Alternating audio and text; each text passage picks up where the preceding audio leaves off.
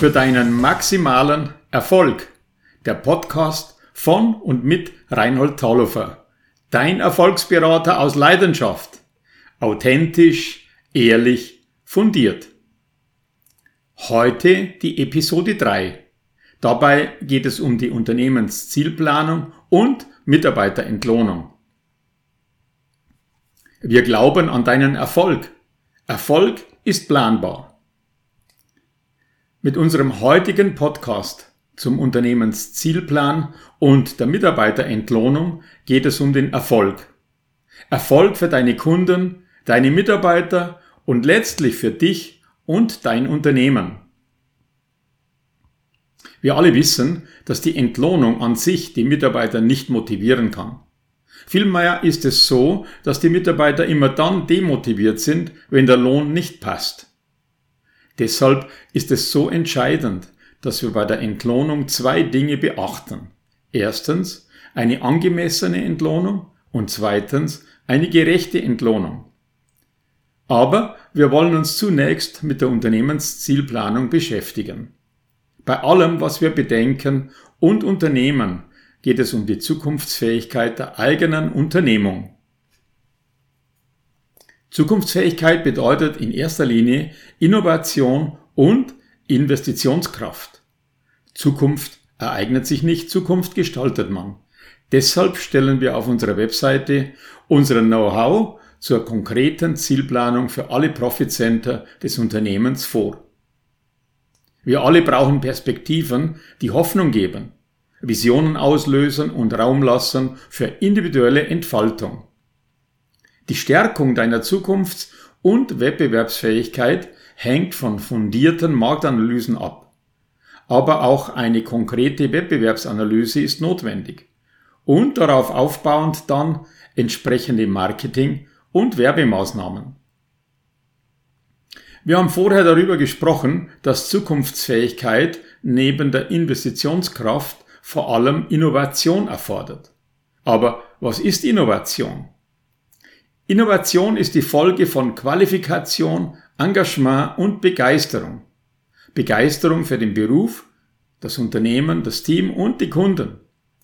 Investitionskraft entsteht dann, wenn man richtig kalkuliert, die Kosten im Griff hat und ein entsprechendes Ergebnis erreicht. Das wichtigste Ziel der Betriebswirtschaft ist es, alle Kosten abzudecken und Gewinne zu erwirtschaften. Angemessene Gewinne anzustreben, ist etwas sehr Verantwortungsvolles. Wer keine Gewinne oder sogar Verluste macht, ist somit verantwortungslos. Deshalb ist es wichtig, dass alle Beteiligten diesen Grundsatz verstehen. Vor allem zuerst die Mitarbeiter, dann die Kunden, aber auch die Lieferanten.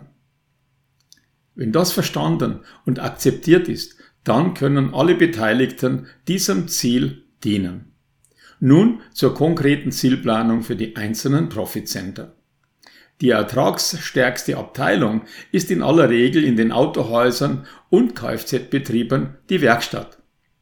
Um die Sollerlöse für die Werkstatt zu berechnen, sind die installierten Mitarbeiterkapazitäten, also die Mechatronikereinheiten und auch die produktiven Kräfte in der Karosserie- und Lackierabteilung zu berechnen.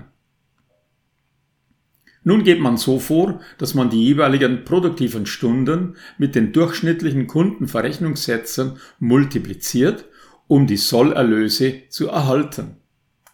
Wichtig ist in diesem Zusammenhang, dass die Produktivität des Werkstattteams durch die bezahlte Abwesenheit und die unproduktive Anwesenheit etwa 70 Prozent der bezahlten Stunden beträgt wobei mitarbeitende Meister und Auszubildende eine entsprechend geringere Produktivität haben.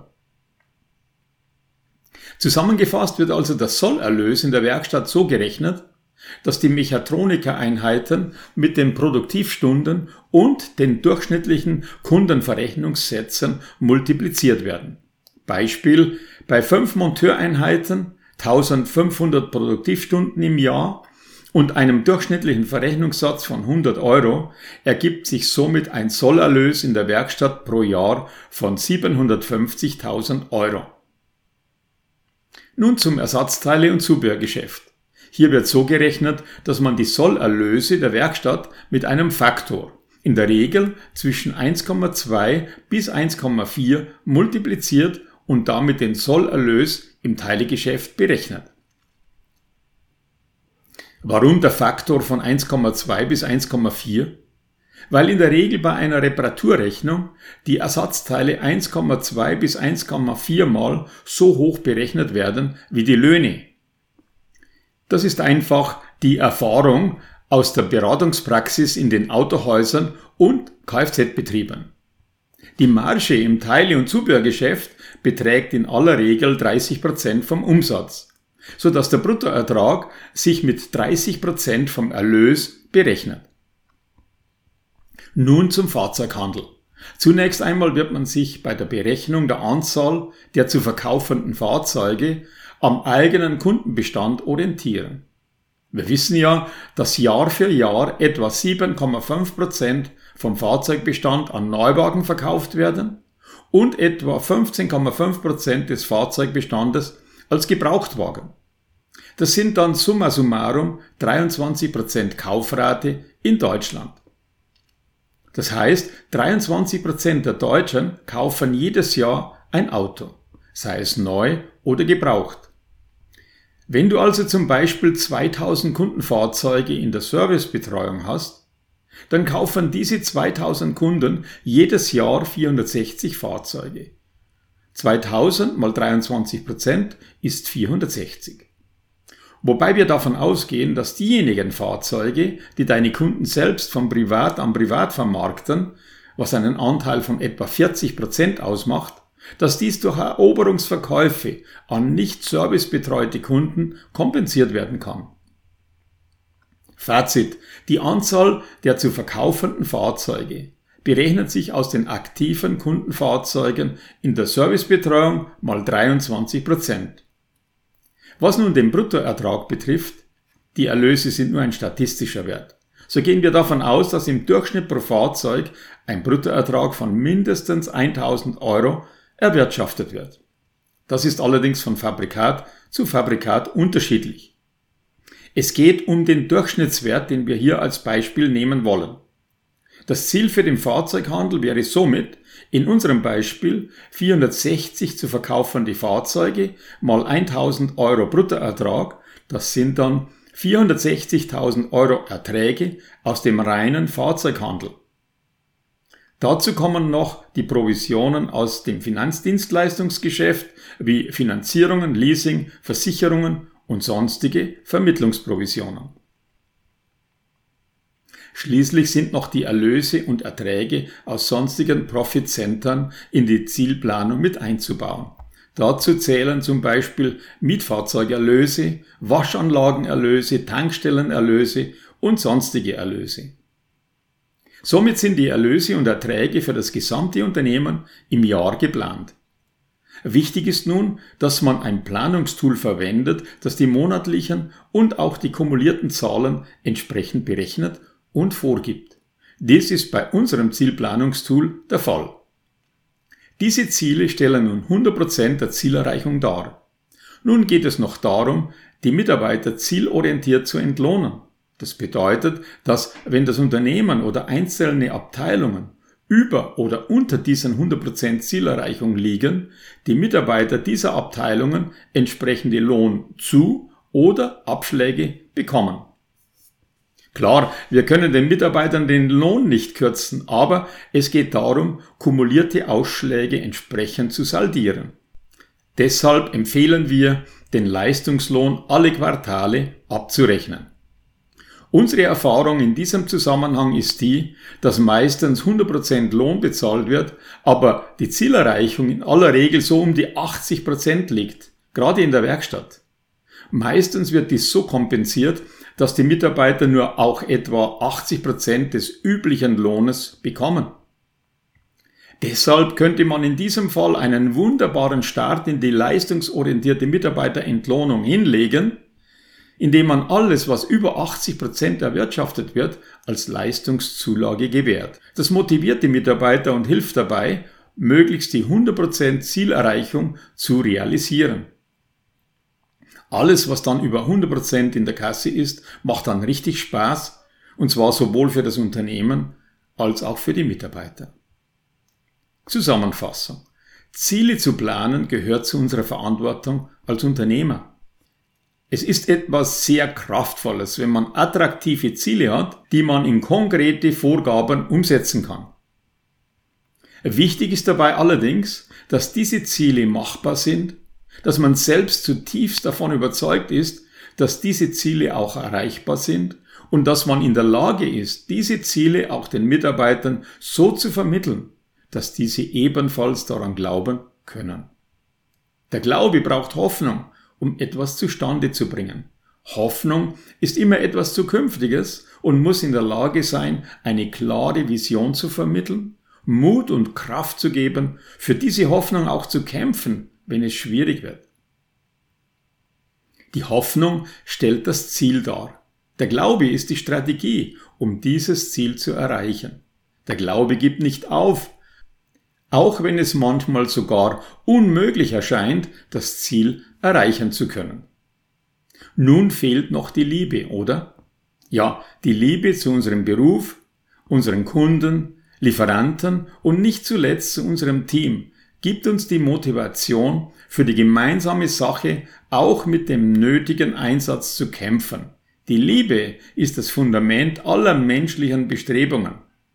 Glaube, Hoffnung und Liebe sind nötig, um Ziele zu erreichen, die sowohl unsere Kunden als auch unsere Mitarbeiter und nicht zuletzt unsere Partner und Lieferanten betreffen.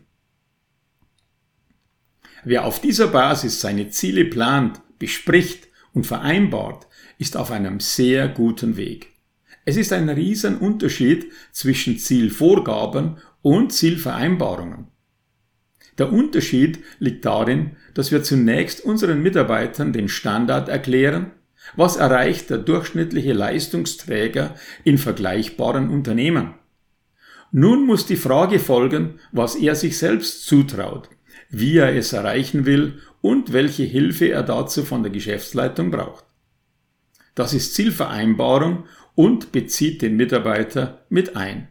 Wir werden feststellen, dass sich nun sein gesamtes Verhalten verändert. Nun wird er nicht mehr nach Gründen suchen, warum es sehr schwierig bis unmöglich ist, diese Ziele zu erreichen. Nein, er wird alles daran setzen, dass er diese Ziele auch erreicht, weil es ja seine Ziele sind. Ziele müssen auch messbar sein. Deshalb sollten neben dem Jahresziel auch Monats-, Wochen- und Tagesziele vereinbart und schriftlich fixiert werden. Regelmäßig ist dann wieder gemeinsam mit den Mitarbeitern ein Zoll-Ist-Vergleich durchzuführen. Werden die Ziele nicht erreicht, geht es nicht darum, einen Schuldigen zu finden, sondern es geht darum, gemeinsam Maßnahmen zu ergreifen, um die Ziele doch noch zu erreichen. Voraussetzung für das alles, was wir bisher betrachtet haben, ist aber, dass wir unsere Mitarbeiter wertschätzen, ihnen etwas zutrauen und sie ermutigen. Es gibt drei entscheidende Führungsstrategien. Erstens Ermutigung, zweitens Ermutigung und drittens Ermutigung. Sei ermutigt und ermutige deine Mitarbeiter. Das wünschen wir dir für die Zukunft. Dabei unterstützen wir dich mit einem Leistungspaket, das aus einem Zielplanungs- und Mitarbeiterentlohnungstool und einem umfangreichen Erklärvideo besteht. Das findest du in dem verlinkten Beitrag hier in der Episode 3. Solltest du Fragen dazu haben, so scheue dich nicht, mich zu kontaktieren für maximalen Erfolg. Das war der Podcast zum Thema Unternehmenszielplanung und Mitarbeiterentlohnung von und mit Reinhold Taulofer, dein Erfolgsberater aus Leidenschaft. Authentisch, ehrlich, fundiert.